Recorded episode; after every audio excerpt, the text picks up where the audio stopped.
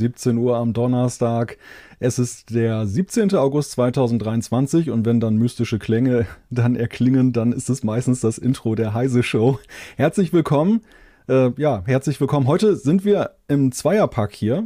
Unser, ja, unsere wichtigste Moderatorin fehlt, Anna genießt ihren Urlaub, wird wahrscheinlich jetzt vor einem großen Flatscreen sitzen und sich die Heise Show gönnen und mitfiebern dann auch nachher.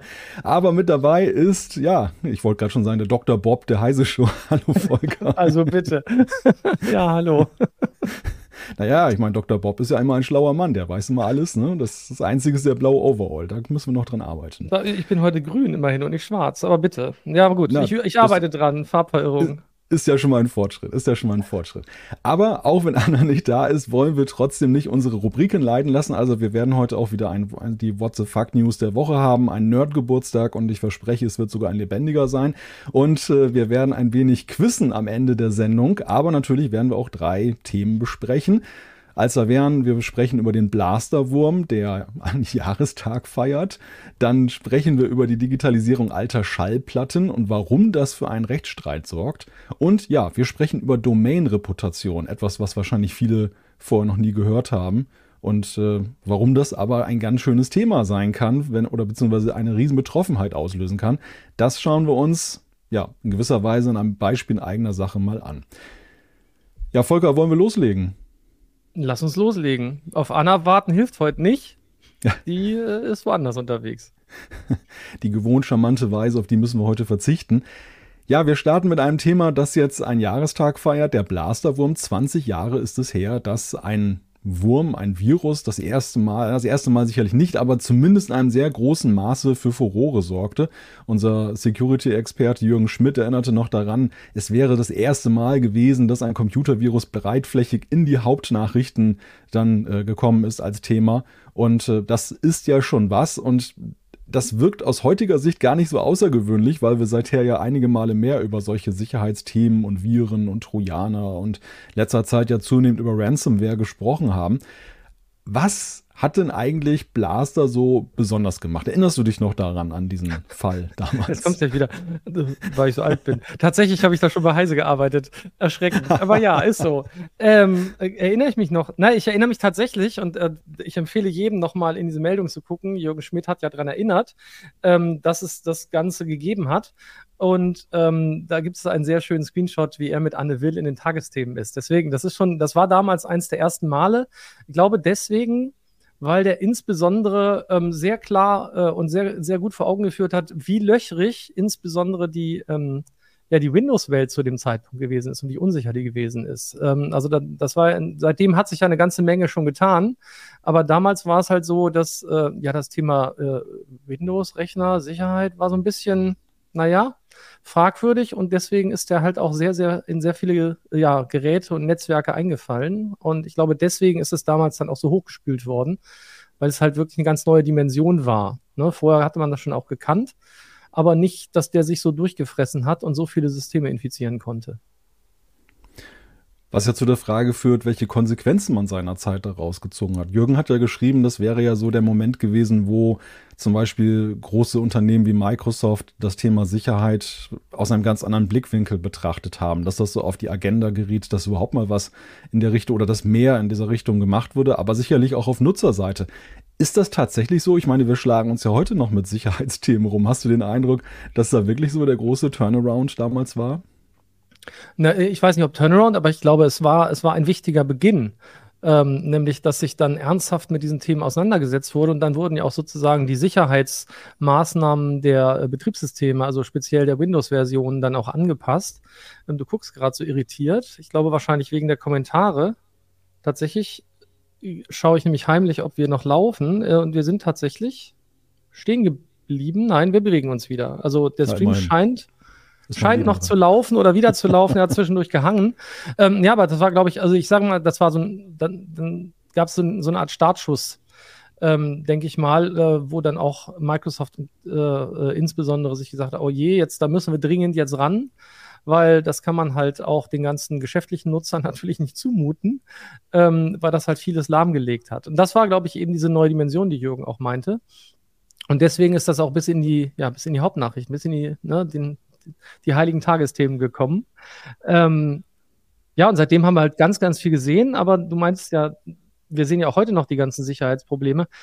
Das ist natürlich auf beiden Seiten aufgerüstet worden. Nicht? Also einerseits gibt es heutzutage hochprofessionelle ähm, Cyberkriminelle, die äh, eben alle Lücken ausnutzen, um dann auch ähm, ja, zu erpressen, Geld damit zu machen. Ähm, na, das kennen wir nun Tag, Tag für Tag quasi. Wir haben quasi keine Tage mehr, wo wir nicht irgendwelche Ransomware-Vorfälle zum Beispiel haben. Das war eine ganz, auch wieder eine neue Dimension, die da vor ein paar Jahren aufgekommen ist.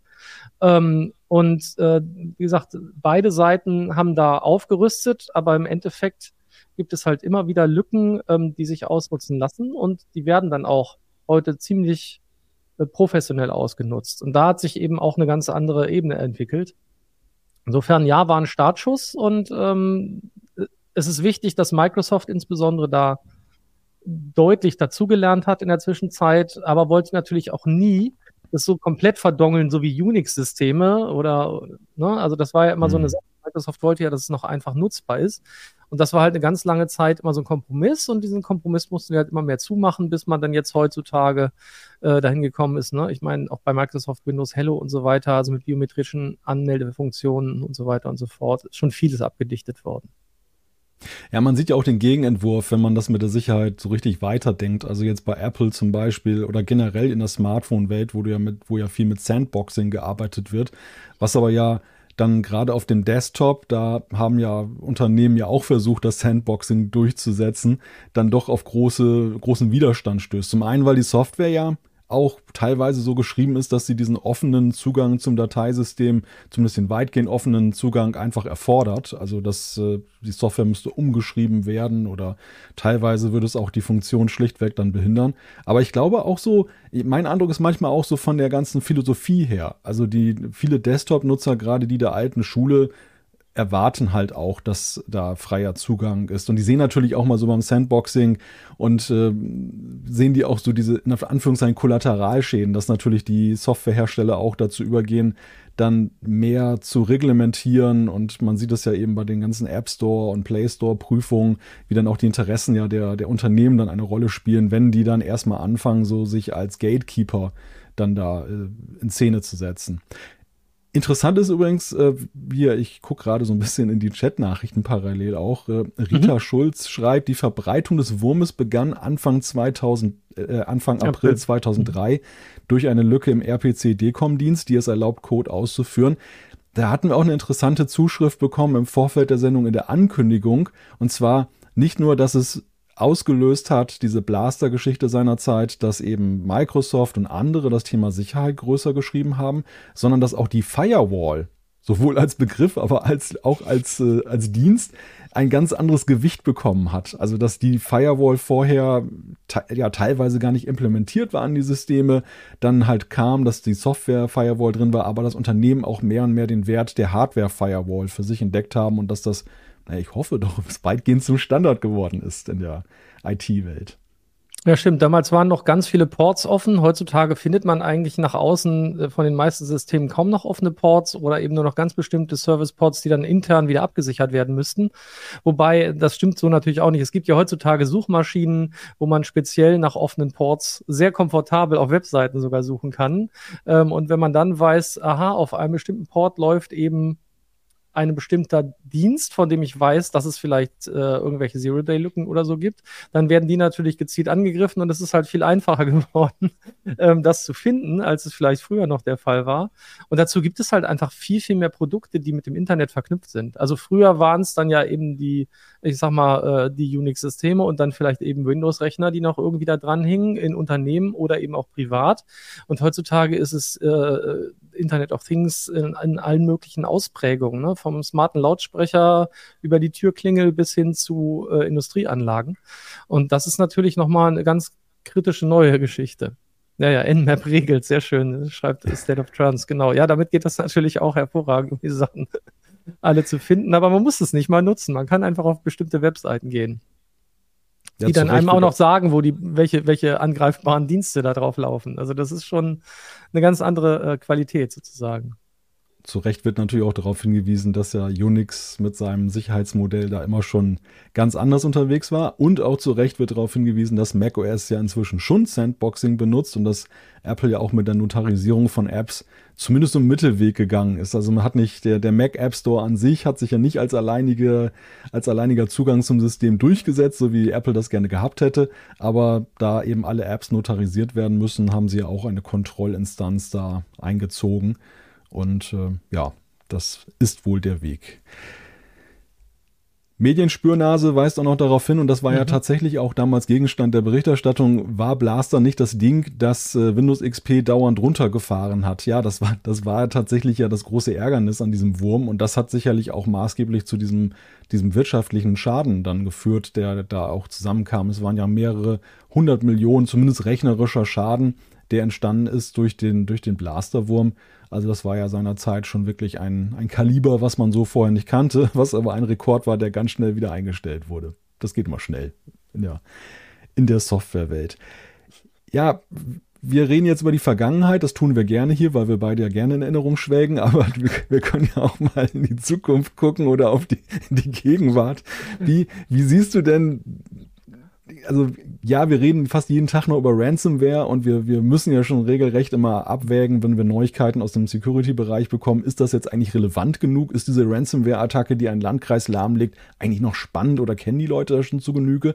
Das zeigt ja so, wie die Sicherheitssituation da draußen ist, aber und das schreibt Jürgen ja auch in seinem lesenswerten Artikel, dass es ja eben schon viel weiter geht, dass also das nächste große Ziel der Schädlinge ja die Cloud ist und wir haben jetzt gerade diese Master Key Geschichte bei Microsoft, die wir auch berichten bei uns im Portal und da ist ja der Kreis der naja, der Betroffenen ja auf einen Schlag deutlich größer. Wie, wie, siehst du diese, wie siehst du das, das Gefahrenpotenzial? Gerade vor dem Hintergrund, dass es ja nicht so viele Anbieter gibt da draußen. Naja, also zum einen muss man sagen, Jürgen behält da oft recht, deswegen würde ich ihm jetzt nicht widersprechen. Also er hat da an, an bestimmten Stellen schon sehr, sehr gut auch immer gewarnt. Ähm, ähm, zum Beispiel auch als es um Emotet ging, dass, dass man sich halt auch gar nicht komplett absichern kann, aber man muss natürlich sich sehr gut vorbereiten und dann wissen, was kann ich dann eigentlich oder muss ich dann tun, weil ich nie davor gefeit bin, dass es irgendwelche Zero-Day-Lücken gibt, die offen sind, die gar nicht schnell, äh, schnell genug geschlossen werden. Und wir sehen das ja auch an anderen Stellen. Wir hatten jetzt diverse ähm, Dienste, die an zentral oder, oder diverse, ja doch verteilte Dienste, die an zentralen ähm, Dienstleistern gehangen haben, äh, die dann einfach komplett weg waren. Wir hatten letztens Krankenkassen, die nicht mehr erreichbar waren. Wir haben immer mal wieder Systeme, die dann nicht mehr funktionieren, wo man nicht mehr darauf zugreifen kann. Und wenn man jetzt sagt, okay, wir verlagern das jetzt zu den ganz großen Cloud-Dienstleistern, und die würden angegriffen werden, ähm, dann sind halt schlagartig, ich meine, man sieht es manchmal, wenn einfach Ausfälle nur stattfinden, zum Beispiel von der Amazon Cloud, ne, AWS-Services oder so, ähm, dann sind halt einfach mal andere Internetdienste, die für uns quasi völlig gegeben sind, weg. Dann ist dann plötzlich Netflix nicht mehr erreichbar. Ich meine, das ist jetzt für den, für den Wirtschaftsfaktor Netflix interessant, aber für den Rest der Welt vielleicht nicht. Aber es ist halt so ein typisches Beispiel. Wenn man jetzt sagt, da sind kritische Infrastrukturen dran gekoppelt, ja, an solche Cloud-Dienste zum Beispiel, die nicht redundant laufen, sondern eben weil man sich darauf verlässt, dass so ein großer Dienstleister nie ausfällt, ähm, dann steht ganz schön schnell sehr, sehr viel still äh, und manchmal dann halt vielleicht auch ein Viertel des Internets. Und dann ähm, hat man tatsächlich ein Problem bei der ganzen schönen Digitalisierung, dass man dann auf dem Schlauch steht, weil dann gar nichts mehr funktioniert und die internen Netze halt überhaupt nicht ausreichen, weil die Dienstleistungen da nicht drauf laufen. Also das ist immer so ein Für und Wider, aber deswegen ja, sehe ich das auch so wie Jürgen. Also das ist ein ganz, ganz großes Risiko, wenn man dahin alles verlagert und man kriegt das halt nicht absolut abgesichert. Man kann, man ist nicht dagegen gefeit, dass es dann doch irgendwann ausfällt. Ich glaube, im Chat wird gerade über uns gelacht, aber ich werde das jetzt mal so, dass mit uns gelacht wird, weil gesagt wird, das nächste Thema hier in der Heise Show sind Schallplatten, so viel zum Thema Zukunft. Ja, das ist ja, Zukunft. Das ist Zukunft. Ja. Der Plattenmarkt geht wieder nach oben. Aber ich glaube, in dem Falle reden wir über was anderes. Ja, wartet mal ab, das, das Thema kommt ja gleich. Das wird dann doch äh, zumindest gegenwartsbezogen sein. Das ist die gute Nachricht, dass wir heute nicht nur in der Vergangenheit leben. Ähm, interessant ist auch noch hier der Hinweis darauf, beziehungsweise wir hatten es ja skizziert, aber ich finde, das ist nochmal schön auf den Punkt gebracht von Capilino. Früher ging es bei Viren eher um Zerstörung oder Spionage. Heute ist mit Ransomware auch Erpressung ein sehr relevanter Punkt. Also das kann man schon definitiv sagen. So, wenn man die, die Schlagzeilen betrachtet, wir reden ja nicht mehr so viel. So, Blaster war ja zum Beispiel auch neben der, ja, neben der Störung, Zerstörung, Störung, eher Störung, war ja auch äh, so ein Gehabe. Er war ja auch Gehabe. Er hatte ja so eine Message eingeblendet in Richtung Bill Gates und hat sich so lustig gemacht über, über Microsoft. Das war ja auch so ein bisschen so, ja, sich, sich selber präsentieren, während Ransomware ja wirklich funktionelle Schädlinge sind, wo es ja wirklich darum geht, ja eben dann den Leuten Geld da dann äh, ja abzunehmen, sie dazu zu bringen, eine, eine Lösegeldsumme zu zahlen, um im besten Falle den Computer wieder aufsperren zu können. Genau, es ist halt, sage ich mal, vom damaligen Nerdtum-Gehabe vielleicht, ne? Oder diesem Ich kann es besser und ich äh, will mal hier auf was hinweisen, dass ihr es halt, dass ihr halt was vercheckt habt, äh, hingegangen in Richtung ähm, eines Geschäftsmodells, muss man ja ganz ehrlich sagen. Also was man, was man da so sieht, auch, auch wenn wir da manchmal drüber berichten, dann ist ein ganz klares Schema zu sehen, wie das läuft. Das wird halt irgendeine Lücke ausgenutzt oder es wird Social Engineering betrieben, wie auch immer. Hauptsache, die Ransomware kommt irgendwie in das Netzwerk. Gerne werden ja eben inzwischen kritische Infrastrukturen da auch angegriffen, die halt besonders vielleicht, äh, leicht erpressbar sein könnten oder zu sein scheinen, weil sie eben schnell wieder ans Laufen kommen müssen. Ähm, und dann äh, werden halt, wenn nicht gezahlt wird, die Daten im Darknet veröffentlicht, um Druck auszuüben. Und da gibt es sehr, sehr professionelle Gruppen, die das inzwischen machen. Insofern ist die Qualität, das ist ein blödes Wort in dem Falle, äh, aber die Qualität einfach eine ganz andere, weil ähm, das halt wirklich organisiertes Verbrechen ist. Und vorher war es mehr so, chaotisch, sage ich mal. Ne? So vor 20 Jahren war das eher noch so chaotisch, dann nahm das so seinen Ursprung. Und äh, während die einen aufgerüstet haben, um ihre Sicherheit zu verbessern, haben die anderen aufgerüstet, um Geschäftsmodelle draus zu machen. Ja, I schreibt auch gerade früher Ego, heute Gier und Ego. Also mhm. ja, Ransomware, das sind, das sind so ein bisschen die Straßengangs der, der Moderne, kann man sagen. Ne? So ein bisschen rumposen auf der einen Seite, große Knarre und so und auf der anderen Seite eben die Leute abziehen. Ja, lass uns eine unter 20 Jahren Blasterwurm einen nicht einen Schlussstrich ziehen, aber zumindest äh, erstmal einen Haken dran machen und mal schauen, was so die nächsten Jahre uns so bringen in Sachen Schädlinge. Ich glaube, man kann auf jeden Fall sagen, das Thema wird uns weiterhin beschäftigen und äh, man darf gespannt sein, wie sich das auch verändert mit unserer heutigen Welt. Cloud haben wir gerade angerissen, aber auch neue Gerätschaften, mehr Sensoren, Biometrik und so weiter. Also der, der Alltag ist ja, wird ja immer vernetzter und wir lassen die Technik immer mehr an, an uns herankommen. Und äh, das birgt natürlich ja auch einiges an neuem Schadenspotenzial. Das ist der Moment, wo wir dann zu unserer ersten Rubrik kommen. Und ja, da starten wir jetzt mal mit den What the Fuck News. Die What the Fuck News der Woche.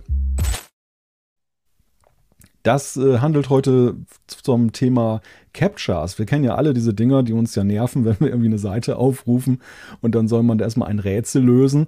Wir sind gar nicht in, in Rätselstimmung. Und da ist es jetzt so, dass eine, eine Forschungsgruppe mal herausfinden wollte, wie lange Menschen eigentlich für diese Captchas brauchen. Und das Interessante ist, was dabei rausgekommen ist, dass die Bots inzwischen damit besser klarkommen als die Menschen. Also die sind, die kriegen das nicht nur hin, sondern die kriegen das auch viel schneller hin als die Menschen. Nun kann man natürlich sagen, man könnte daraus auch ein Muster ableiten, dass man sagt, wenn jemand das so perfekt hinbekommt, dann ist es wahrscheinlich ein Bot und kein Mensch. Aber trotzdem äh, warum die Schikane? Ne? Das ist ja eigentlich so die, der, der Punkt. Ist dieses Mittel eigentlich noch angemessen oder nervt es nicht nur und, und ist eigentlich wirkungslos? Ja, das ist ganz witzig. Ich habe tatsächlich mal auf der äh, SEC-IT bei uns mit einem Dienstleister gesprochen, der genau solche Captures anbietet. Und das war wirklich ganz interessant, weil äh, natürlich die einerseits äh, tatsächlich schauen, ne, ist man, ja, ab wann wirkt man eigentlich wie ein Roboter? Ähm, und ähm, was die halt dann auch gesagt haben, ist, dass sie extra keine Hinweise darauf geben, ob man wirklich das Ganze hundertprozentig korrekt gemacht hat, sondern ähm, die, die leben eher mit den Fehlern, die man macht als Mensch ähm, und lassen dich dann eher mal durch, äh, als äh, wenn du es natürlich auf jeden Fall zu perfekt machst, dann bist du ganz klar ein Roboter. Wenn du es zu schnell machst, bist du ein Roboter. Aber auch wenn man das künstlich verlangsamt, ähm, versuchen die halt durch bestimmte andere Dinge und auch Mausbewegungen etc äh, eben darauf zu schließen, ob du doch ein Mensch bist. Das hat viel weniger damit zu tun, ob ich richtig antworte. Und tatsächlich bei diesen, weiß gar nicht, sind das diese Google Captures, ich weiß gar nicht, oder diese Recaptures, ähm, wo man immer sagen muss, sind das Hydranten, sind das Autos, sind das Fahrräder ähm, oder klicke hier, äh, welche Teile von dem Bild sind eigentlich eine Gießkanne. Und eigentlich ist auch egal, ob man alles richtig anklickt. Das ist halt ganz witzig. Sie verraten halt nur nicht ähm, äh, sozusagen, ab welchem Moment sie eigentlich dann doch relativ sicher sind, dass du ein Mensch bist und eben keine KI oder ein Roboter. Das fand ich sehr, sehr spannend eigentlich, weil die, das ist natürlich so ein bisschen so, so ein bisschen äh, Security by Obscurity, was die dann teilweise machen. Ja, ja, wahrscheinlich ist auch so die, die Magie dahinter, dass du in einer bestimmten Reihenfolge und Logik manche Sachen klickst. Also wenn zum Beispiel gesagt wird, klicke alle Fahrräder an oder so Zweifel. Ich habe immer auch so Zweifelsfälle, dass ich so irgendwelche Sachen auf dem Bild habe, wo ich dann denke, musst du das jetzt auch noch klicken? Oder besonders gemeint sind diese Ampelbilder, wo die, mhm. die Ampeln so in einen anderen Abschnitt reingehen, aber dann hast du nur so einen kleinen Fitzel von Ecke noch drin und man fragt sich dann, ist das jetzt auch noch gemeint oder soll ich das genau. jetzt nicht klicken? Im Zweifel alles anklicken. Alles anklicken. ja, ja, das ist wirklich schön.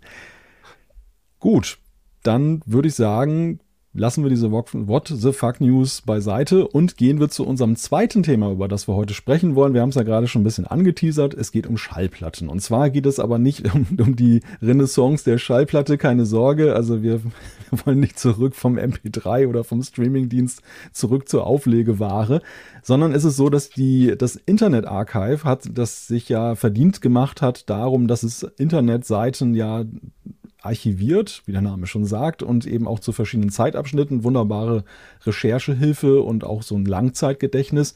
Das hat jetzt seinen Auftrag, seinen selbstgegebenen dahingehend erweitert, dass es gesagt hat, ach, wir könnten doch eigentlich auch mal alte Schallplatten digitalisieren und auf diesem Wege online für die Nachwelt erhalten. Weil es ja eben so ist, dass ja, klar, es gibt gerade die populären Platten liegen wahrscheinlich noch in vielen Schränken herum oder Dachböden, aber dann bei Entrümpelung und so weiter kann es dann immer noch sein, dass dann die letzten Platten von bestimmten Titeln und Alben dann auch mal verloren gehen. Und das ist ja eigentlich erstmal ein ehrenwerter Ansatz. Findet aber nicht die Musikindustrie. Die hat dann gesagt, nee, nee, äh, wir haben ja selber alles digitalisiert bei uns. Das braucht ihr gar nicht digitalisieren. Und außerdem gilt da immer noch das Urheberrecht drauf. Und das ist ein Urheberrechtsverstoß. Da wird uns potenziell Geld weggenommen oder ein Schaden entsteht da. Und ja, die USA sind ja das Land der astronomischen Schadenersatzsummen. Da läuft jetzt eine Klage auf 372 Millionen US-Dollar. Schön, wenn man sie hätte. Ja, quasi ja, Volker, Schnäppchen eigentlich, oder? Also ich meine, für Musikindustrie Größenordnung finde ich sind 372 Millionen US-Dollar gar nicht mal so viel. Die haben schon viel höheren Summen aufgerufen. Das stimmt. Zum Beispiel alles so. Bitte? Nicht gut gealtert, kann man sagen. Ne? Die ja, nee, weiß, ja, weiß ich auch nicht. Die waren, ja, ja, die hatten mal äh, so als in diesen Tauschbörsenfällen haben die halt deutlich, deutlich mehr aufgerufen, als es um ähm, Pirate Bay und so weiter ging. Meine ich mich zumindest erinnern zu können. Da ging es auch schon mal in die Milliarden. Aber vielleicht vertue ich mich auch. Milliarden, Millionen. Bin ja Physiker, das ist alles Schnickschnack. da denkt man in größeren Kategorien. ja, ja, definitiv. aber, aber die, die Frage aller Fragen, die ja über allem schwebt, ist da jetzt, ist das denn tatsächlich jetzt äh, eine kulturelle Maßnahme, was das Internet Archive da betreibt? Also Musik für die Nachwelt erhalten, ist das wirklich so ehrenwert, wie Sie es bezeichnen? Oder ist es stattdessen so, dass äh, die Musikindustrie, dass man die Musikindustrie verstehen kann, dass da das Urheberrecht scheint da ja in der Beziehung relativ eindeutig zu sein. Es, es gewährt einen sehr langen Schutz für die Stücke, selbst wenn die, wenn die Musiker, die sie aufgenommen haben, tot sind. Ja, Finden wir das gut oder finden wir das schlecht? Ach, ich bin da total hin und her gerissen. Also, ähm, ich fand insbesondere im Forum waren noch sehr, sehr interessante Kommentare, äh, auch auf, äh, äh auf den Kommentare des Kollegen äh, Tilman Wittenhorst hin. Da hieß, schrieb schon einer, ähm, dass äh, er nicht, äh, er fand, dass der nicht weit genug gesprungen wäre, sozusagen.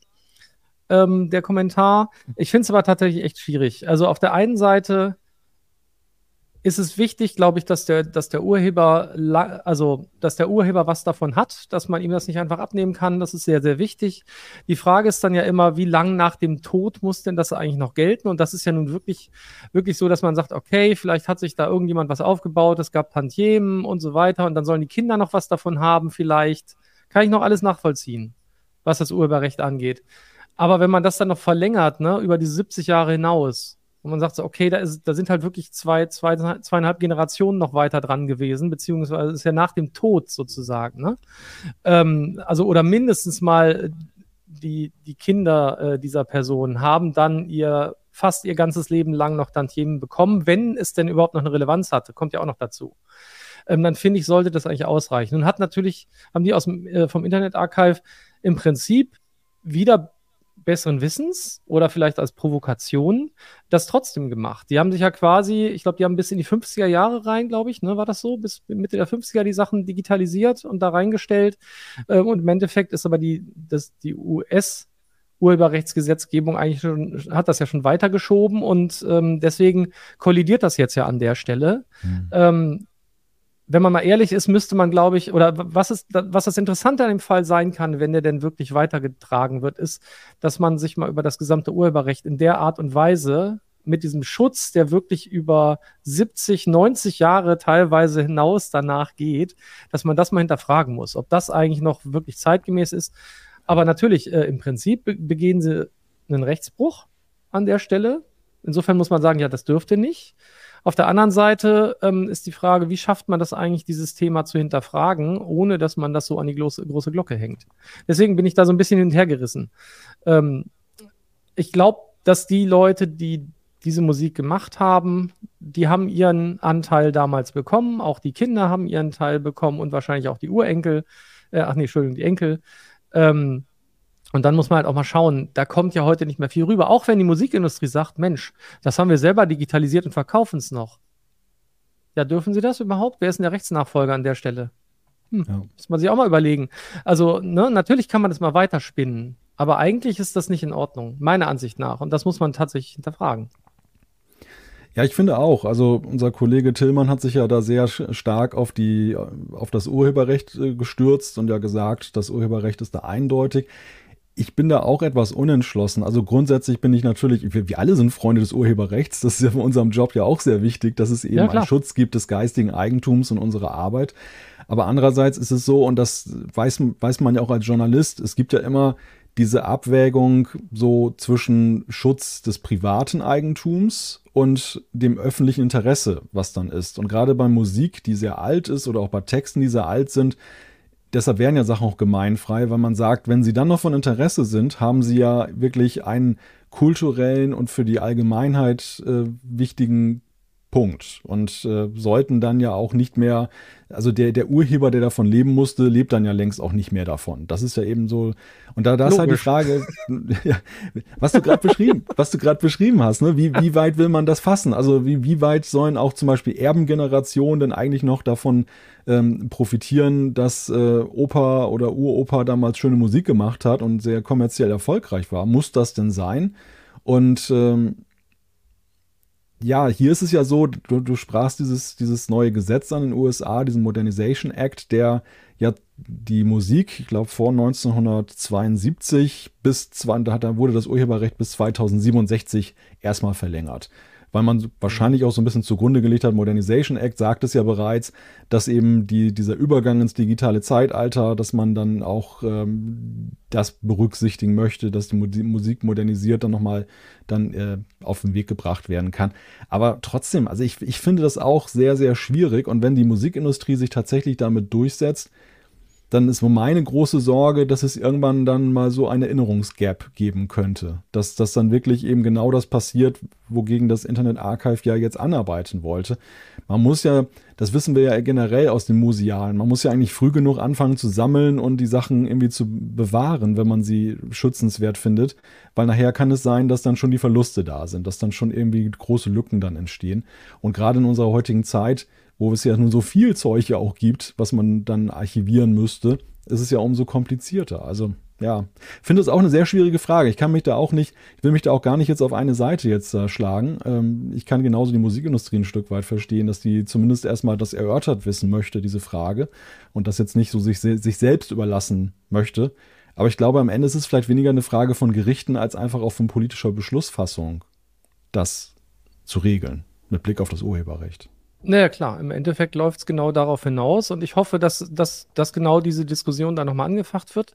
Ähm, weil, weil man ja auch überlegen, also ich finde, man kann da, muss da auch nochmal unterscheiden. Das Internet Archive ist jetzt ja nicht mit kommerziellen Ansprüchen daran gegangen. Ne? Wenn jetzt jemand da hingehen würde und sagt, so, ich nehme die jetzt, leg die selber neu auf und verkaufe die, dann finde ich, ist das nochmal eine andere Geschichte, unabhängig davon, dass diese Dinge gemeinfrei sind. Müsste man, finde ich, trotzdem nochmal überlegen, ob das, ob das in Ordnung wäre. Oder ob man generell sagen sollte, okay, solange das, dieses Werk unverändert da jetzt rumliegt Und dann, ja, oh Gott, da kommt man schon die nächste Diskussion, wenn man sagt, man macht damit irgendwas. Aber wenn das da jetzt sozusagen vorhanden ist, dass, dass dann irgendwann sozusagen dieses Werk seinen Dienst getan hat. Und ähm, dann kann man mit Remixes und so vielleicht nochmal was machen, wie auch immer, geht ja jetzt um Musik. Aber dass man dann sagt, dieses Ding, das ist wirklich gemeinfrei, das sollte da so liegen. Ähm, und damit kann jeder tun, was er will er sollte es nur nicht verkaufen. Zumindest nicht in der Form. So, keine Ahnung, ist jetzt sehr, sehr vereinfacht natürlich. Ähm, weil, weil ich denke, dass das wirklich schon auch einen guten Dienst ist, den die da erweisen. Ich meine, man, man sieht das ja auch, die haben ja auch ähm, alte, alte Computerspiele nochmal an den Start gebracht, die kann man auf der Webseite spielen, alte Arcade-Automaten und solche Dinge. Das ist was, das sonst verloren geht. Das kann kein Mensch mehr spielen oder nur noch ganz wenige sehen, dass es das gegeben hat. Und bei Schallplatten ist ja genau dasselbe. Ähm, die wenigsten Leute können heute noch Schallplatten überhaupt abspielen. Deswegen ist es sogar wichtig, dass die irgendwo digitalisiert vorliegen, weil die wenigsten Leute haben das irgendwann gemacht oder können es. Und dass sich die Musikindustrie im Nachgang vielleicht daran bereichert, finde ich tatsächlich eher schwierig, weil die Musikindustrie 70 Jahre nach dem Tod meiner Ansicht nach damit auch nichts mehr zu tun haben sollte dann muss man vielleicht wirklich, also ich bin sehr dafür, also ich bin sehr fürs Urheberrecht, finde ich super wichtig, hast du auch gesagt, aber ich finde, an den Stellen muss man es überdenken. Und äh, diese, so ein Modernis was, Modernization Act, den finde ich eigentlich eher fragwürdig an der Stelle. Ja, weil ähm, es geht ja immer um die Urheberrecht, äh, um das Urheberrecht oder die Urheberschaft dieser der Person. Nur weil ich sozusagen das modernisiert nochmal auf die Reihe äh, oder auf den Weg bringe, hat das ja nichts mehr damit zu tun, dass diese Person lange nicht mehr lebt. Aber dass sich irgendjemand damit bereichern möchte und das ist im Zweifel die Musikindustrie. Und das ist ab irgendeinem bestimmten Zeitpunkt nicht in Ordnung. Das ist genauso wie mit Patenten, die laufen auch irgendwann aus. Und dann kann jeder machen damit, was er will. Und vielleicht muss das da so ähnlich laufen. Nur, dass ich es nicht beliebig verlängern kann. Ist jetzt mal so eine These, sage ich jetzt einfach mal. Ihr könnt mich jetzt alle auch schlachten dafür, aber ist jetzt also mal einfach so ein Versuch wenn ich den Chat so betrachte, wird man dich wahrscheinlich nicht dafür schlachten, denn dort habe ich den Eindruck, ist auch die, die Meinungssituation relativ ähnlich. Also da wird auch dafür plädiert, eben nach dem Tod eines Künstlers ein nicht zu weites Zeitfenster, also mehrheitlich ein nicht zu weites Zeitfenster zu greifen und dann ist gut und das ist eben auch ja für das Erhalten, für die Nachwelt, äh, das, das musikalische Wissen, dass das ja eigentlich sinnvoll ist, das dann so zu machen. Gibt übrigens auch einige interessante Hinweise noch so, Jemand schrieb auch jetzt mit Blick auf äh, generell die Problematik des digitalen Erhaltens oder des Erhaltens von digitalen äh, Dingen, äh, dass ja die Sorge auch ist, dass das digitale Gedächtnis nicht so gut ist wie das analoge. Ähm, ist ja auch eine große Herausforderung, über die auch mal viel berichtet wird und wo sich auch viele schlaue Leute viele schlaue Gedanken drüber machen. Also das ist auch ein, ein Punkt, der da ja auch noch mit, mit reinspielt. Also die Schallplatten bitte nicht wegwerfen, sondern auf jeden Fall dann auch mal zusätzlich redundant aufbewahren. Vielleicht wäre das ein Weg, dass man sagt, solange das wieder auf einen physischen Datenträger kommt, ne, du hast so schön Auflegeware gesagt, fand ich ein großartiges Wort, ähm, wieder als Auflegeware Ware zur Verfügung steht, dann kann auch die Musikindustrie es verkaufen zu einem angemessenen Preis. Wer immer das macht, finde ich, soll das dann verkaufen können, finde ich gut weil damit geht es physisch in den Umlauf. Aber sobald es nur digital zur Verfügung steht, finde ich, sollte man damit kein Geld mehr verdienen dürfen. Auch nicht, wenn ein Streamingdienst das anbietet. Muss man sich halt Gedanken drüber machen. Wird halt keine Entschädigung für gezahlt. Weil ähm, dann, dann hätte man sozusagen einen guten Dienst und die, die die Dienstleistung und auch die, ja, das Produkt herzustellen, dafür finde ich, kann man dann den Preis nehmen. Der darf auch teurer sein als die Produktherstellungskosten vielleicht. Dann erhält man es für die Nachwelt und äh, macht damit noch was. Aber wenn es rein digital zur Verfügung steht, wenn es 70 Jahre nach zum Beispiel dem Tod des Urhebers ist, dann finde ich, sollte man damit nichts mehr verdienen dürfen. So. Mein Vorschlag. Kann man gerne weitertragen. Schön finde ich auch den Hinweis, dass gesagt wird, es sei ja viel wichtiger, die, die Künstler auch zu Lebzeiten fair zu entschädigen. Und das ist ja eigentlich mit Blick auf die Streaming-Landschaft auch ein Thema, was ja immer wieder dann mal dann hochkommt, dass äh, viele Künstler, gerade die, die jetzt nicht so mega erfolgreich sind und äh, die jetzt nicht von ihren Tourneen leben können, ja schon heutzutage ähm, Schwierigkeiten haben, dann davon zu existieren. Also das ist in der Tat ein Punkt. Das, das wäre wichtiger, dass die zu Lebzeiten dann ein gutes Auskommen haben, als dass dann ihre Erben sich dann da groß bereichern. Das ist ein schöner Hinweis. Und da ich jetzt hier sehe, dass diese Diskussion schon etwas abdriftet in die Richtung, dass man gerne möchte, dass Volker am Ende der Sendung äh, singt, würde ich dann um sagen, ist das ein eindeutiger Hinweis, dass wir vielleicht weitergehen sollten. Und Aber wieso sollte denn Fabian mitsingen? Ich das glaube, weil er, Ich glaube, weil er so eine schöne Rezension geschrieben hat zu, zu Star Trek Strange New Worlds. Ach so, stimmt, mit den Klingonen, ja, richtig. Jetzt Ja, verstehe ja, ich auch, die- warum das ver verkleidet als Klingone, Klingone da drin steht. Ja, das klar. ist ein, ein Text, der heute in aller Munde ist. Ein Hier Text. Online. ja. Auf die Keiner eine will Klingonen Weise. singen hören. Ich verstehe auch warum, aber egal. Ja, nein, wir singen nicht, das machen wir nicht, aber wir, wir gratulieren, wir blasen die Luftballons auf, denn jetzt kommt der Nerd-Geburtstag der Woche. Der Nerd-Geburtstag der Woche. Meine Güte, hier ist ja wirklich heute Multitasking gefordert bei mir. Ist immer so angenehm, wenn Anna da ist, ne? Kann ich mich mal schön zurücklehnen. Anna moderiert alles schön durch, hat alles vorbereitet. Heute muss ich hier alles selber machen. Und ähm, ich schalte jetzt mal das Bild auf von der guten Dame, über die wir jetzt sprechen und die heute Geburtstag hat, 17. August 1936. Da sagt man ja nicht mehr, wie alt man ist, sondern wir belassen es mal beim Geburtsdatum. Das ist Margaret Hamilton. Und die wurde im US-Bundesstaat Indiana geboren, ist eine US-amerikanische Informatikerin und Mathematikerin. Und ja, ich, ich schätze mal, wahrscheinlich gar nicht mal für so viele eine völlig unbekannte Person, denn sie hat es ja schon eben zu einiger Prominenz dadurch gebracht, dass sie seinerzeit in der Softwareentwicklung der Onboard-Flugsoftware der Apollo-Mission sich einen Namen gemacht hat. Da hat sie und das, das Bemerkenswerte ist daran, dass sie einerseits, dass sie nicht nur mit diesen spärlichen, kargen Computern damals dann eben da was gebaut hat, sondern dass sie auch gleichzeitig noch Grundlagenwissen geschaffen hat für Softwareentwicklung. Und ja, am Ende, so liest man auch dann überhaupt diese ganze Mission Apollo 11 äh, fast schon gerettet hat, weil da gab es ja Probleme beim Anflug und der Computer, der war eben dermaßen programmiert, dass er dann eben in diesem, diesem Zustand der Überlastung dann Daten oder, oder Vorgänge priorisiert hat, was am Ende dann dazu führte, dass man diese, diese Landung dann durchziehen konnte. So liest man es zumindest in den Geschichtsbüchern und äh, was ja auch zeigt, dass sie Großes geleistet hat, ist, dass ihre Software, die damals beim Apollo-Programm genutzt wurde, tatsächlich bis zum Skylab dann noch Fortbestand hatte und auch Grundlagen gelegt hat, generell bei der Flugsteuerungssoftware. Also schon sehr, sehr spannend. Ich finde, man muss gar nicht so ihre ganzen Stationen nachzeichnen. Sie war Softwareentwicklerin am MIT, ähm, hatte dann später eine eigene Firma gegründet und, äh, und das Erfreuliche ist, sie lebt noch. Das ist ja hier in Ganz unserem wichtig, finde ich, ja. Genau, das ist uns immer ganz wichtig. Ja, und ja, und sie hat, ähm, ein, sie hat auch ein Paradigma geprägt im System- und Softwaredesign und es lautet Entwicklung vor dem Bedarf. Werbung. Ihre IT-Landschaft ist hochkomplex, Ihre Anforderungen an IT-Sicherheit sind hoch und eine einfache Migration zu einem Hyperscaler ist nicht ohne weiteres möglich? Die IT-Lösungen von Norris Network bieten die perfekte Grundlage für Ihre Multi-Cloud-Strategie. Nutzen Sie die Vorteile einer maßgeschneiderten Cloud-Lösung und steigern Sie die Agilität und Effizienz Ihres Unternehmens mit der Cloud-Expertise von Norris Network. Besuchen Sie www.noris.de slash multicloud.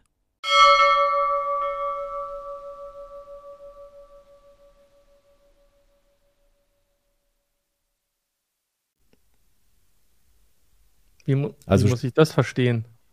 Ja, also dass du, dass du auch mögliche Szenarien berücksichtigst, die du im, im Detail noch gar nicht so richtig vorhersehen kannst. Das ist also dieses Beispiel mit der Landung, mit der Überlastung des Computers, ne? dass dann da, dass der sich dann ähm, nicht sperrt und, und dann geht gar nichts mehr, sondern dass du dann in der Lage bist, trotzdem dann das, was du damit vorhast, dann da durchzuziehen. Ja, ganz, also So auch das Foto so ist übrigens ja sehr, sehr berühmt übrigens. Ne? Also das, ich glaube, Ja. das, das ist wirklich um die Welt gegangen. Ist sie, ist sie nicht auch in Lego ver, äh, verewigt worden? Also als eine der Women of NASA oder so? Gab es da nicht mal so ein Lego-Set? Entschuldigung, äh, Lego kam eben hier schon mal wieder drin äh, kurz vor und ich muss ja immer wieder äh, hier sozusagen die, die Klischees bedienen. ich bilde mir Also- ein, es gibt ein, es gibt sie auch als Lego-Figürchen, ähm, die äh, gute Frau Hamilton. Aber bin ich nicht ganz sicher, aber der Chat wird uns gleich sagen, ob ich Quatsch geredet habe, auf jeden Fall. Aber finde ich großartig. Ähm, Ja. und also das- äh, ja, das Ganze hier, das war der Programmcode, ne, sozusagen. Ja, ich wollte gerade sagen, dass das ist jetzt nicht irgendwie der Ausdruck eines typischen Heise-Artikels, den sie da neben sich hat, sondern das ist, das ist tatsächlich der Programmcode des Onboard-Computers. Ja, das, allein das ist ja schon ein Meisterwerk. Definitiv. Der Stapel sieht ein bisschen wackelig aus, aber deutlich besser hat der Code funktioniert, auf jeden Fall. ja, kann man nur gratulieren. Genau, genau. Dann können wir tatsächlich gratulieren und äh, ja, hoffen darauf, dass wir noch viele weitere Geburtstage mit ihr feiern können. Das wünsche ich ihr. Dann würde ich sagen, muss ich erstmal das Bild hier wieder wegmachen, genau, wird schon gemacht im Hintergrund. ja, wie gesagt, Multitasking. Ne? Und äh, unser drittes und letztes Thema, und auch zeitlich sind wir ja ganz gut unterwegs, also die Disziplin, die Anna mal hier reinbringt, die haben wir auch einigermaßen gewahrt, Volker. Wir müssen uns nicht verstecken. Jetzt können wir, können wir noch ganz sinnlos rumnörden. Nein, keine ja, Ahnung. genau. Schön, schöner Hinweis übrigens noch von Medienspürnase. Zumindest ist der Programmcode noch nicht so hoch wie alle Ausgaben der CT, weil der Turm der CT äh, kennen ja viele wahrscheinlich, den wir für 30 Jahre CT damals gebaut haben, der war, glaube ich, 5 Meter, irgendwas 60 oder so hoch. Das war größer. Oder Frau Hamilton ist viel größer, als wir uns vorstellen können. Also in der CT stand mehr Text, aber wahrscheinlich weniger Code als äh, der NASA-Computer, äh, der, der Apollo-Computer gebraucht hat. Entschuldigung, so. Ja. Ich habe jetzt nur Zeit verschwenden wollen. Ja, nur zu. Also dann, dann mache ich gleich mit und, und, und, und, und, merke, merke noch an, dass dieser Turm der CTs, der ja im Foyer steht, dass der, das, das Heise Headquarters in Hannover, dass der ja in der Tat sehr bemerkenswert ist und dass der mir bis heute imponiert. Immer wenn ich in Hannover bin, dann, dann guck, begucke ich den staunend. Das ist ja wirklich eine pfiffige Idee. Ja, pfiffig, oh Gott, da gab es mal Diskussionen bei der CT über Titelblätter und das Wort pfiffig. Egal, das möchte ich jetzt okay, nicht auswalzen. Da muss man, da muss man andere Kollegen noch dazu holen oder Kolleginnen. Be bevor ich jetzt eine, eine verlagsinterne diplomatische Krise auslöse, gehe ich mal lieber weiter zu unserem dritten und letzten Thema. Ja, es geht darum, ist der Ruf erstmal ruiniert? Und das ist auch ein Thema. Da, deshalb war das mit der CT jetzt eigentlich ganz gut. Es betraf ct.de, aber es ist ein Thema, glaube ich, was von allgemeiner Bedeutung ist. Deshalb sprechen wir hier darüber. Und zwar nämlich, wie Google und äh, andere die Domain-Reputation beeinflussen können. Ja, was, was war denn da eigentlich genau passiert? Kannst du das noch so zusammenkriegen, Volker? An, ansatzweise. Also ähm, es, es, ist auf jeden Fall so gewesen, dass die, ähm, dass die CT Kolleginnen und Kollegen vor ein paar Wochen festgestellt haben, dass ähm, bestimmte Mails von ihnen nicht angekommen sind, weil es gab, glaube ich, Beschwerden, äh, Leute äh, haben sich gewundert, es kamen keine Mails an und ich glaube, es ließ sich dann zurückverfolgen, dass es insbesondere um äh, Google-Mail äh, Adressen auch gegangen ist, an die Sachen verschickt wurden, wenn ich mich nicht irre. Und ähm, die sind nicht angekommen, weil Google ähm, die CT-Absender ähm, plötzlich runtergestuft hat auf äh, ja, Spam. Und äh, diese Sachen waren so hart auf Spam äh, wohl äh, gebrieft oder, oder, oder getuned, dass äh, die Mails gar nicht mehr bei den Empfängern ankamen, nicht mal mehr im Spam-Folder gelandet sind tatsächlich. Und äh, ja. das, das war dann ein bisschen rätselhaft auf jeden Fall. Ja, vor allem das, das, das Interessante ist, das hat sich ja dann dahingehend aufgeklärt, also dieser Bann sozusagen ist dann aufgehoben worden, aber so richtig rekonstruieren konnte man das am Ende ja nicht so wirklich. Also es war wohl aufgrund fehlender Daten, ist da irgendwie was dann einfach eingestuft worden. Es gab aber keine Rücksprache mit dem Domaininhaber, auch keinerlei Information darüber, dass das haben die Kollegen ja dann erst festgestellt, als plötzlich eben diese besagten Probleme auftraten.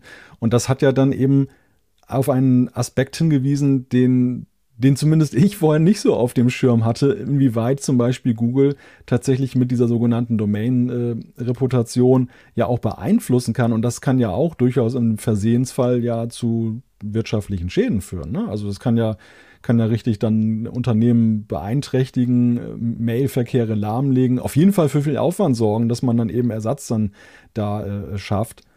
Ist das denn eigentlich gut, dass das so ist oder, oder bräuchte es da mehr Regulierung? Naja, sagen, sagen wir mal so, eigentlich ist es ja erstmal ganz gut, weil äh, sozusagen offenbar sehr schnell reagiert werden kann, wenn es denn wirklich so wäre. Äh, in diesem Falle war es natürlich so, dass ich, äh, dass, dass wir uns, sage ich mal, all, ähm, keiner Schuld bewusst waren, weswegen jetzt die Reputation von CT.de plötzlich so in den Keller gegangen ist. Das ist das, das Erstaunliche. Ähm, und es kann natürlich sein, dass an irgendeiner Stelle vielleicht irgendwas missbraucht wurde, von dem wir nicht wissen ähm, oder irgendwo manipuliert wurde. Ähm, aber das ist halt eben so ein Rätsel geblieben. Und das ist natürlich das Unangenehme dabei, wenn man denkt, oh, kann das jetzt jedem passieren? Kann, kann das jetzt einfach so passieren oder war das ein Fehler bei Google? Ähm, das, das sind ja so ein bisschen die Herausforderungen. Gut, aber wir hatten ja vorhin schon das Thema, vor Fehlern ist ja keiner gefeit, äh, egal was ich alles dafür tue. Und wenn ich, die Frage ist, wie könnte eine Regulierung denn aussehen? Wer soll denn sich darum kümmern? Wer soll denn prüfen in dem Moment, aha, ähm, ist das jetzt wirklich gerechtfertigt, dass die Reputation so in den Keller geht? Weil dann könnte man sagen, nee, ist natürlich nicht gerechtfertigt. Also uns können sie ja dann schlecht fragen. Wir sind ja der Meinung, es ist nicht so. Wie sollen sie dann reagieren darauf? Ähm, also die Frage ist nur eher, war es jetzt ein, ein technischer Fehler bei Google oder ähm, gab es irgendwelche Signale, die darauf hindeuten, weswegen das so ist? Und dann äh, es immer hieß, ja, äh, schade, diese Mail kann nicht zugestellt werden, weil ähm, äh, eben diese, diese Domain als kritisch eingeschätzt wird. Ähm, damit kann man natürlich erstmal wenig anfangen, weil man gar nicht weiß, warum das so ist. Also das wäre natürlich schon gut, wenn man das irgendwo rausfinden könnte, wenn dann irgendwo diese gesammelten Signale wären. Ähm, das macht es halt irgendwie schwierig, finde ich. Ja, Transparenz wäre ja eigentlich schon mal so ein so guter Anfang, ne? dass, dass dann eben der Domain-Inhaber nicht irgendwie erfährt davon, dass es ein Problem gibt, dass dann nichts mehr funktioniert, sondern dass er irgendwie eine ja, per Mail idealerweise eine Chance bekommt, daran dieser ganzen Tatsache gewahrt zu werden. Das ist aber auch ein Mail Szenario. Kann nicht zugestellt werden. Ja, genau. Dann muss dann vor der Sperre erfolgen. Genau. Aber, das, aber das ist so ein Szenario. Ich hatte das kürzlich mit, äh, mit einer Bildungsinstitution tatsächlich. Da war es dann aber tatsächlich, dass der Mail-Server der Schule ähm, dann nicht DKIM und was es da noch so gibt, dann da unterstützt hat, was ja mittlerweile auch als Ausschlusskriterium mitunter gilt. Und so konnte man dann eben von äh, Gmail-Adressen, beziehungsweise nein, das, man bekam irgendwie nichts mehr zugestellt. Also das, und die, die Absender, die bekamen zwar eine Fehlermeldung, aber in dieser typischen kryptischen Art und Weise, wie man sie kennt. Also der, der Experte kann natürlich sofort lesen, was da los ist, aber der Laie ja, sieht halt nur Fehlermeldung und denkt sich, bei dem ist das Postfach voll oder die E-Mail-Adresse ist nicht mehr gültig.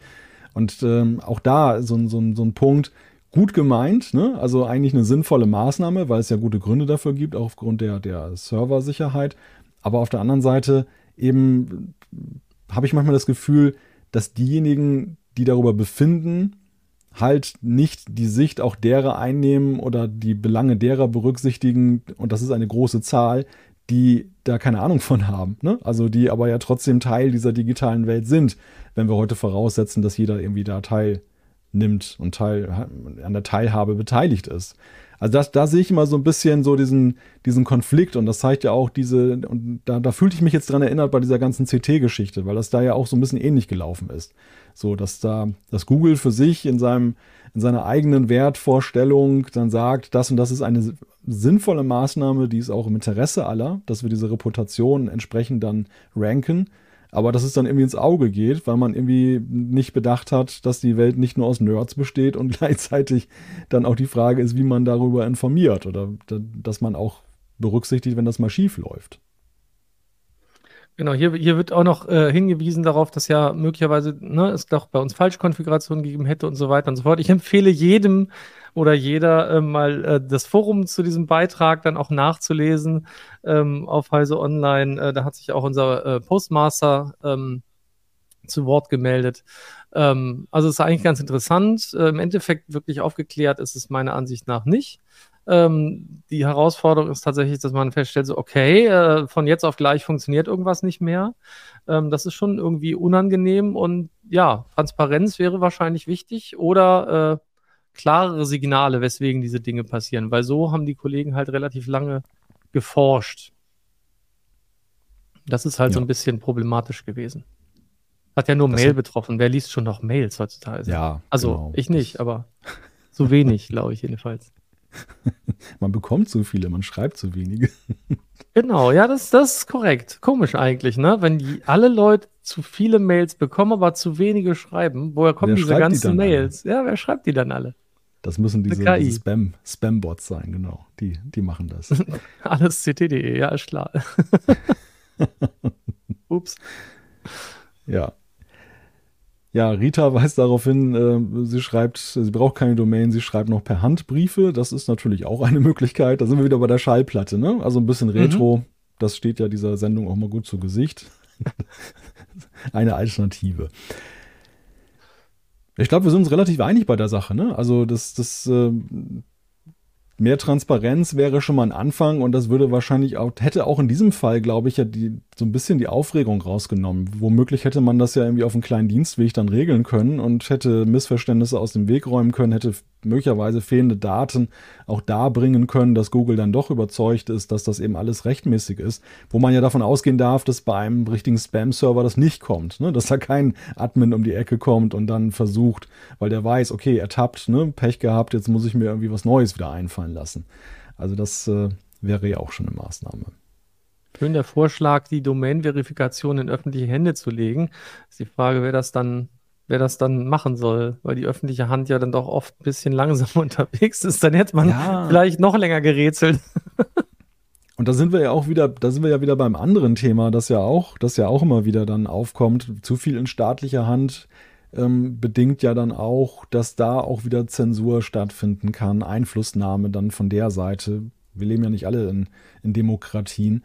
Also, dass, dass ähm, das ja auch schwierig ist und weshalb ja dieses, dieses sich selbst verwaltende Netz mit Sternchen, am Ende ist es natürlich ja auch mit vielen Wenn und Abers und Einflussnahmen verbunden, aber, aber ja zumindest der, diese Grundphilosophie, die dem innewohnt, ist ja nicht ganz schlecht. Also das ist ja schon eine, die, die durchaus ihren Charme hat, die auch schon kräftig federn lassen musste, weil mit der, mit der Alltagsrelevanz des Netzes natürlich auch die staatlichen Akteure da mal mehr reinwirken. Aber ja, würde ich eigentlich nicht so ganz gerne aufgeben wollen.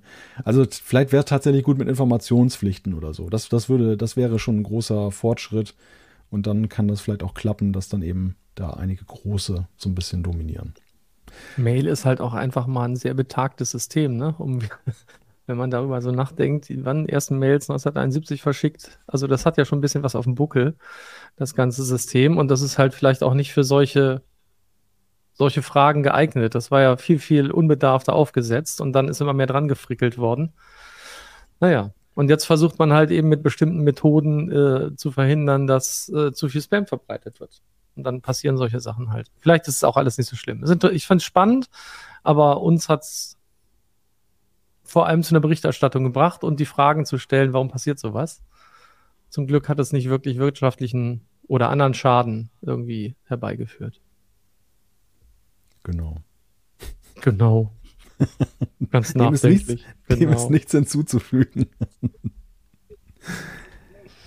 ja, dann würde ich sagen, Volker, lass uns mal zu unserer letzten Rubrik kommen. Und zwar beschließen wir jede Folge damit, dass wir ein kleines Quiz abhalten. Jetzt werden natürlich einige sagen, Moment mal, wie wollen die beiden das denn jetzt hinkriegen, dass sie jetzt beide rumquissen können? Unser großer Quizmaster ist ja Markus Will, der, der macht ja zumeist unsere wunderbaren Quizze, die am Freitag erscheinen. Und ich habe ihn gebeten im Vorfeld, dass er mir die Fragen rüberschickt, aber nicht die Antworten, beziehungsweise nicht offen. Und diese Antworten, die werde ich nachher dann hier feierlich in einer Datei öffnen, dass wir dann abgleichen können, sodass ich jetzt dann nicht, dass ich das nicht miträtseln kann und nicht schon weiß, welche Antworten dann sind, weil sonst wäre es ja witzlos, die ganze, ganze Sache. Und außerdem, unser Chat unterstützt uns, unterstützt uns ja auch tatkräftig. Es geht um 25 Jahre iMac. Volker, bist du da sattelfest? Ja, äh, nein. Also ich glaube, du bist da deutlich sattelfester. Ich, ich baue da sehr auf dich. Deswegen ist auch so wichtig, dass du mitquizt. Ich glaube, alleine ja, würde ich da sehr, sehr ein ganz trauriges Bild abgeben. Aber mal gucken. Ja, ich wollte gerade sagen, bei mir ist die Blamage-Fallkurve natürlich eine höhere dann, ne? weil du sagst, stimmt, ich, ich weiß da eh nichts von, dann bleibst du ja erwartungsgemäß. Bei mir wird es ja so sein, wenn ich da jetzt kolossal scheitere, dass es dann super peinlich wird. Also geh mir das Wagnis einfach mal ein. Fangen wir mal unser, mit unserer ersten Frage an. Und das ist die Frage, was ist die Besonderheit der Mezanin-Schnittstelle der ersten Modelle? A war offiziell nur zu einem Grafikkartenmodell kompatibel. B wurde erst ab Mac OS 9 unterstützt. Und C war nicht als offizielle Erweiterungsschnittstelle vorgesehen. Und D etablierte PCI Express 1.0. Ach du meine Güte. Das ist heftig, ne? Äh, ja, also ich, äh, ich muss zugeben, also ich, ich kenne ja viele Abkürzungen und irgendwas. Das hier ist jetzt unglücklicherweise nicht mal eine. Ich habe noch nie von dieser Schnittstelle gehört. Ganz ehrlich nicht. Aber Apple hat sich ja gerne eigenen Namen ausgedacht. Ist das quasi der Ur-Ur-Urgroßvater von Thunderbolt oder was? ich weiß es ja nicht. Also kenne ich tatsächlich gar nicht. Äh, also Ich weiß es offen gesagt cool. auch nicht. Ich, ich, ich Okay, das, das macht es nicht leichter. Wurde erst ab Mac OS 9 unterstützt. Das würde ja heißen, also ich, warte mal, vor 25 Jahren. Äh, jetzt müsste man ja mal nachrechnen, ne? War, seit wann gibt es Mac OS 10 eigentlich? Mac OS 9 war ja Das direkt, so- das war das, das so bevor Anfang- Steve Jobs zurückgekommen ist. Das war, warte, der ist 2001, nee, wann ist er zurückgekommen? 2001 gab es den ersten, gab es den iPod, ne? Hm. Da war er ja, schon da. Und Genau, kurz davor, äh, oh mein Gott.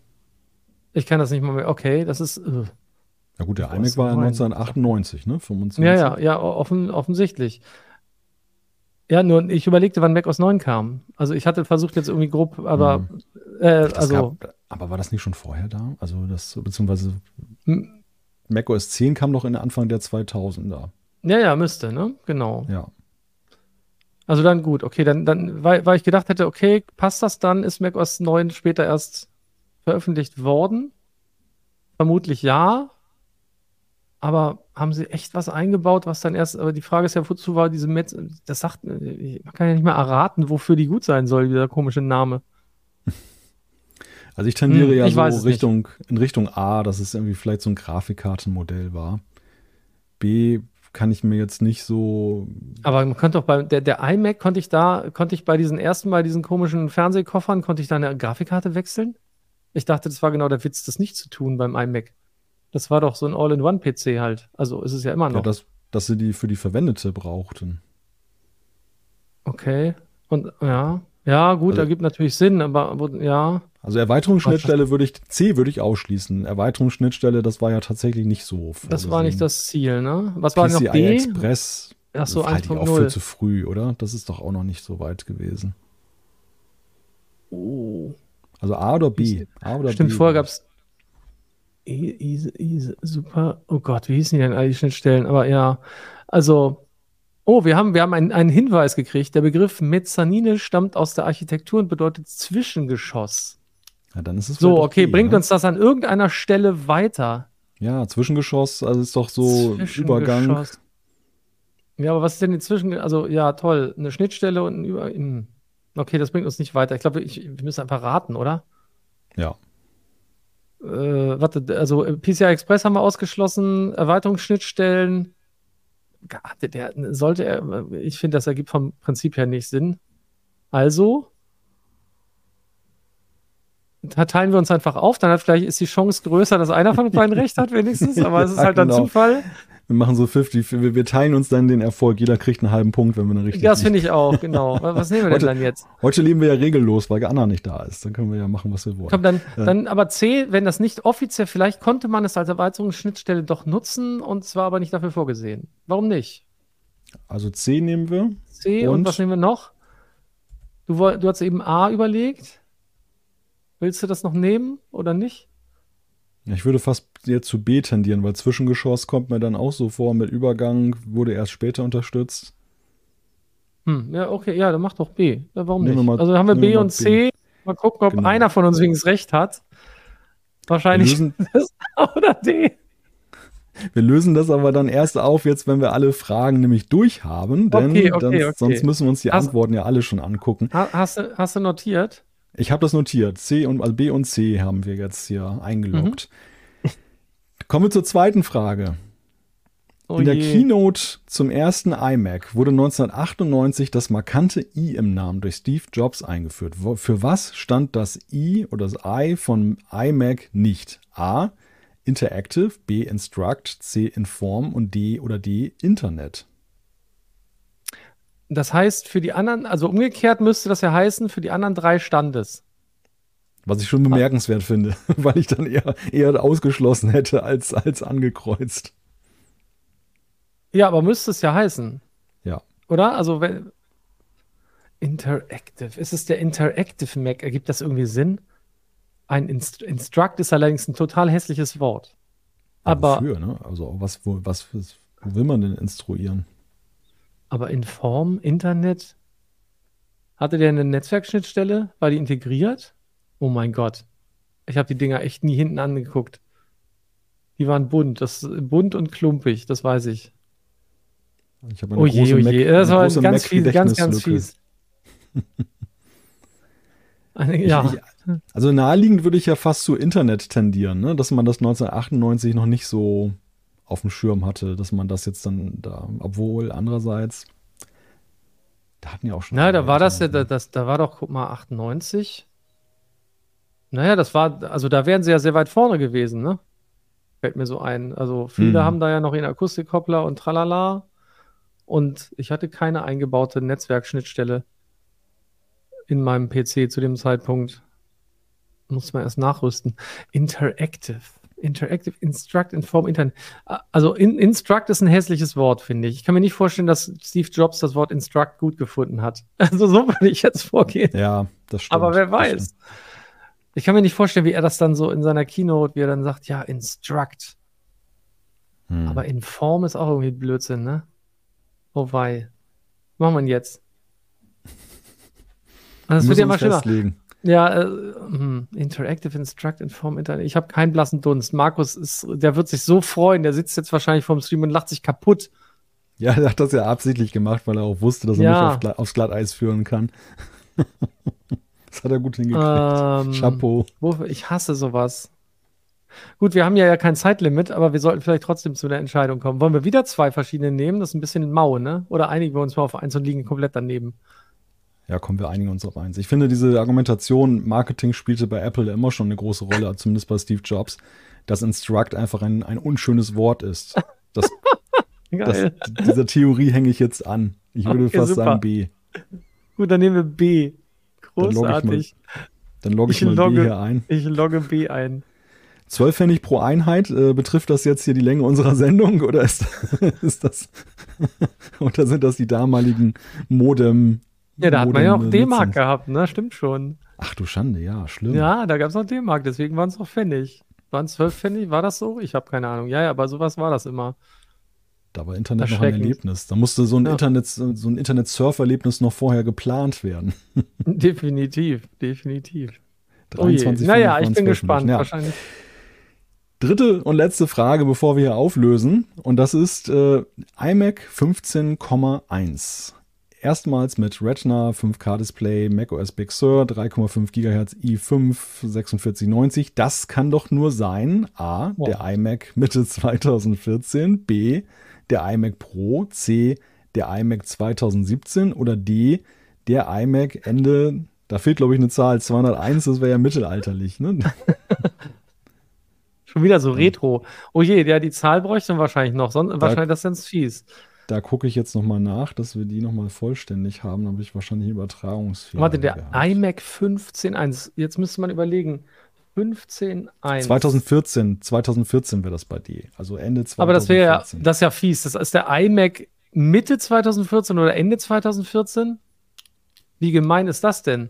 ja, das naja, ist eigentlich gut. ziemlich, ziemlich tricky. Das ist ne? fies. Das ist fies. Aber warte mal, die, die Nummer, die Nummer des iMac, war das die, war der erste iMac der iMac 1,1? Nein, 1, also die haben doch immer, wo- wonach richtet sich diese Zahl? Diese, diese interne, ist das die Ausgabe 15? Also dann wäre das der von vor zehn Jahren gewesen? So, und dann müsste man nur wissen, welcher ist vor zehn Jahren rausgekommen. Das passt halt Nee, nicht. nee, Apple nummeriert das ziemlich willkürlich durch. Also Ach, die, das ist schade. Ja, die, die nehmen einfach und dann setzen die so eine Versionsnummer, so eine interne Versionsnummer davor und das, das folgt nicht einer, einer durchgängigen Logik. Gut, dann müssen wir, dann müssen wir überlegen. Also 5K-Display, das war zu, boah, vielleicht ist Big Sur, müsste man jetzt eigentlich eher wissen. Welcher, welcher Berg war das oder welcher See? Ich weiß Also es das, nicht. das 5K-Display der Retina iMac, der wurde um, ich glaube, der wurde 2014 eingeführt. Ja, so- Super. Toll. Aber mehr so, weiß, gefühlt mehr so Mitte. Also meistens war es ja Ende, ne? Oder? Die Eher Hardware kam irgendwann Ende. eher immer Ende raus. Ja, genau. Oder war es der, war, war der erste mit einem 5K-Display etwa der Pro? Ach Gott, wie fies. Nein, nein, nein, der Pro nicht. Nee, nee, der kam ja viel später. Das, das war ja so ein, der war ja da, um den äh, fehlenden Mac Pro zu kompensieren. Ach ja, richtig. Und äh, also den würde ich alleine schon aufgrund des Prozessors ausschließen, weil das ist viel zu wenig für ein iMac Pro 3,5 GHz i5. Das, äh, den können wir gleich, B können wir gleich streichen. Das ist eigentlich Okay. relativ easy. Das ist Und gut. Ich überlege, ob 2000. der Mitte 2014, es gibt ja gar keinen, oder gab es damals Mitte 2014 iMac? Eigentlich sind es ja mal Ende, Ende oder, oder Anfang. Also. Ich glaube auch. Wenn, wenn, ist es, wenn ist es der Ende 2014er? Oder ist es der iMac 2017? Für den iMac 2017 erscheint mir der i5 3,5 GHz fast schon ein bisschen zu wenig, wobei mich irritiert das Betriebssystem. Big Sur ist ja ein neueres Betriebssystem. Ja, ich überlege gerade, wann, wo, wo ist das, weißt du, was davor und danach so ungefähr kam? Ich kenne so, also erst, erst waren sie ja bei Tieren, ne? Die haben dann ja irgendwann die Tiere ja. abgelöst, aber ich weiß nicht mehr wann.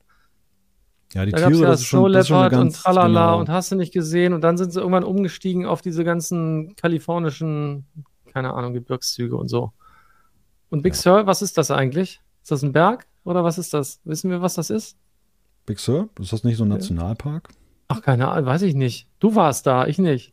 In Big Sur war ich nicht. Nein, Nein Big aber. Big, Big Sur, das ist doch, ist doch da diese, diese kalifornische Küste da mit, mit der Brücke, dieser, dieser, dieser etwas hügelige da. Ach, okay. Hm. Also bei der, witzigerweise, ich, ich kenne ja einige von diesen Namen, aber der sagt mir total wenig. Also ich habe den hm. mal gehört.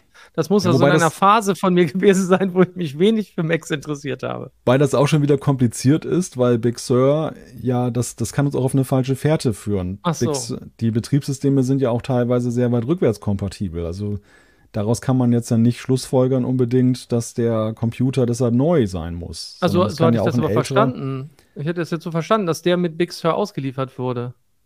Oder nicht? Aber, ist, aber ja. Also ein ja. i5, hm, das klingt auf jeden Fall nicht nach Pro übrigens, hast du recht. Den haben wir ausgeschlossen. So, und hm. eigentlich kam die Hardware fast immer Ende. Und wenn es 2017 ja. uns zu neu ist, weil das wäre ja gerade mal, äh, warte, sechs Jahre her, bin ich noch richtig einigermaßen? Ich bin für D. Hätten wir nur Ich glaube, also, also von der Herleitung finde ich klingt D am allerbesten. Es ist aber vielleicht auch völlig falsch.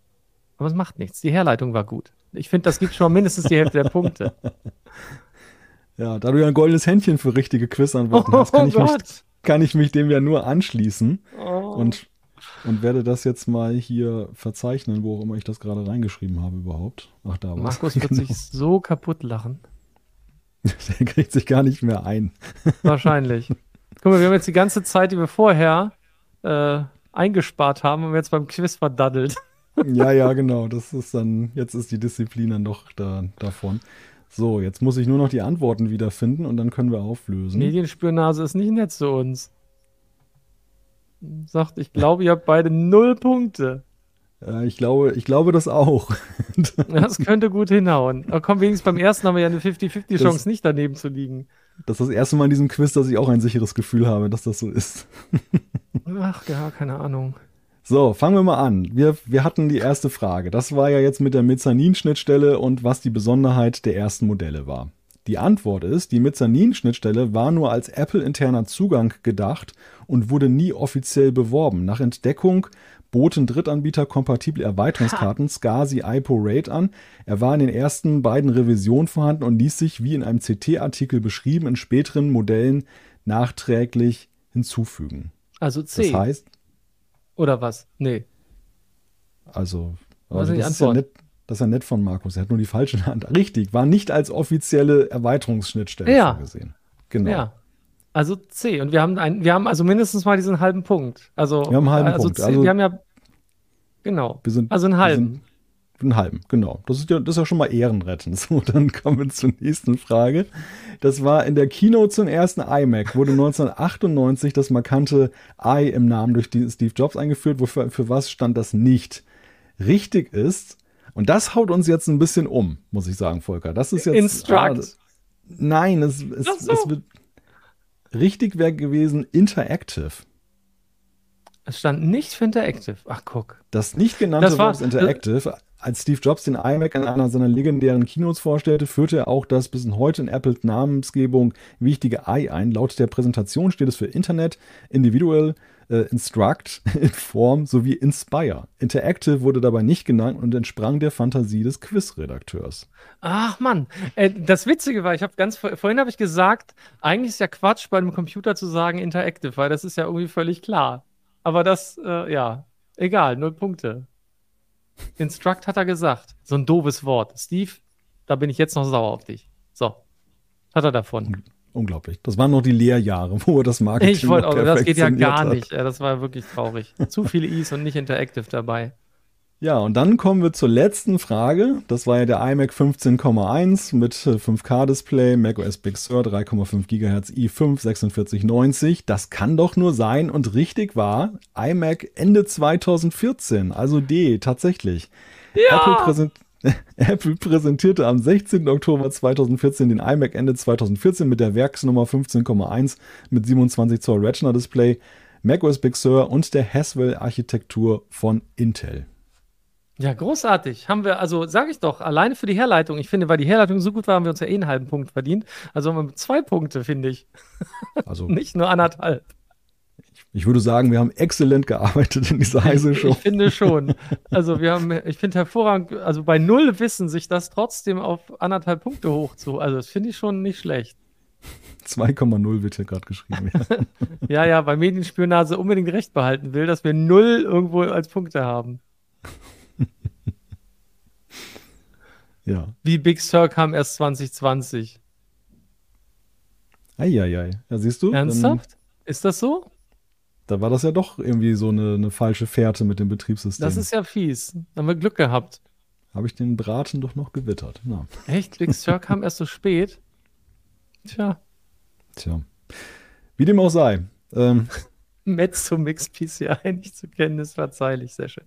Naja, ich finde, wir haben uns noch dafür, dass er ja, er hat es ja darauf angelegt, dass wir nichts rausfinden. Genau. Und wir haben eine Menge dazugelernt. Also bei der nächsten iMac-Party werden wir mit, mit Fachwissen brillieren. wir alle haben was gelernt. Ich sage danke. Danke Volker, danke euch, die zugehört, zugesehen haben. Natürlich auch nachträglich im Podcast, wenn die Heise Show online ist. Das war die Ausgabe vom 17. August. Ich weiß gar nicht, ist, äh, sind wir eigentlich nächste Woche auch wieder unter uns oder Ich glaube, nächste Woche ist Anna auch noch nicht wieder da. Nee, ich glaube, sie hat noch Urlaub. Er sei ihr Oje. gegönnt. Ja, Oh je, oh je, oh je. Dann wird Markus uns wieder ganz böse Quizfragen stellen. Er kann ja erstmal sozusagen sein Big Sur äh, Fauxpas noch ausräumen bis morgen, wenn das Quiz veröffentlicht wird. Ich bin mal gespannt, in welchem Zustand wir Anna diese Heise Show wieder zurück übergeben, wenn sie dann wieder da ist. Abgewrackt. Komplett kaputt. alle Standards, alle Standards kaputt und so weiter. So Nun denn, einen schönen Abend, ein schönes Wochenende schon mal. Bis zum nächsten Mal. Nächsten Donnerstag, 17 Uhr, sind wir wieder da. Bis dann. Bis dann. Ciao.